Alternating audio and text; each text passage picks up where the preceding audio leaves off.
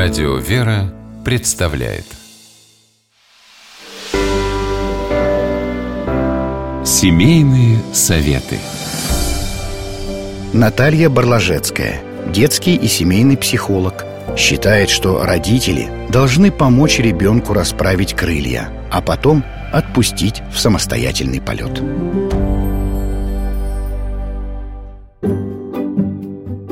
Что делать, если ребенок постоянно упрямится, настаивая на своем и делает все наоборот? Чаще всего такое поведение встречается у детей в период от полутора до трех лет.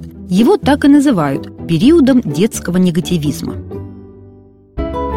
Как же реагировать на детское упрямство? Сила действия равна силе противодействия. Чем больше вы настаиваете, тем сильнее ребенок сопротивляется. Попробуйте прекратить противостояние и взять тайм-аут. Иногда требуется всего пара минут без вашего настойчивого участия, чтобы ребенок начал делать то, чему только что сопротивлялся. Позвольте ребенку иногда настоять на своем, особенно в тех случаях, когда нет угрозы его здоровью, и это не противоречит вашим принципам воспитания. Попытайтесь использовать в этих случаях метод естественных последствий. Например, отказавшись есть, малыш останется голодным. В этом нет никакой угрозы для его здоровья, но чувство голода станет хорошим сигналом к тому, что отказываться от еды больше не стоит. Не хочет надевать шарф или варежки? Не настаивайте, но возьмите их с собой на улицу. Как только малыш замерзнет, предложите их надеть. Дети прекрасно учатся естественным путем, если родители могут удержаться от того, чтобы заставлять их.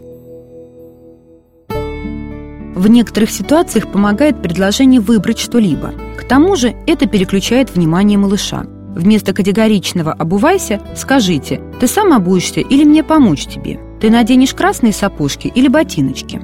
Если ребенок уже начал нервничать, топать ногами, не сердитесь и не применяйте силу.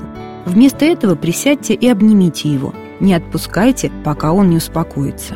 Будьте терпеливы, и тогда упрямство превратится в настойчивость. С вами была психолог Наталья Барлажецкая.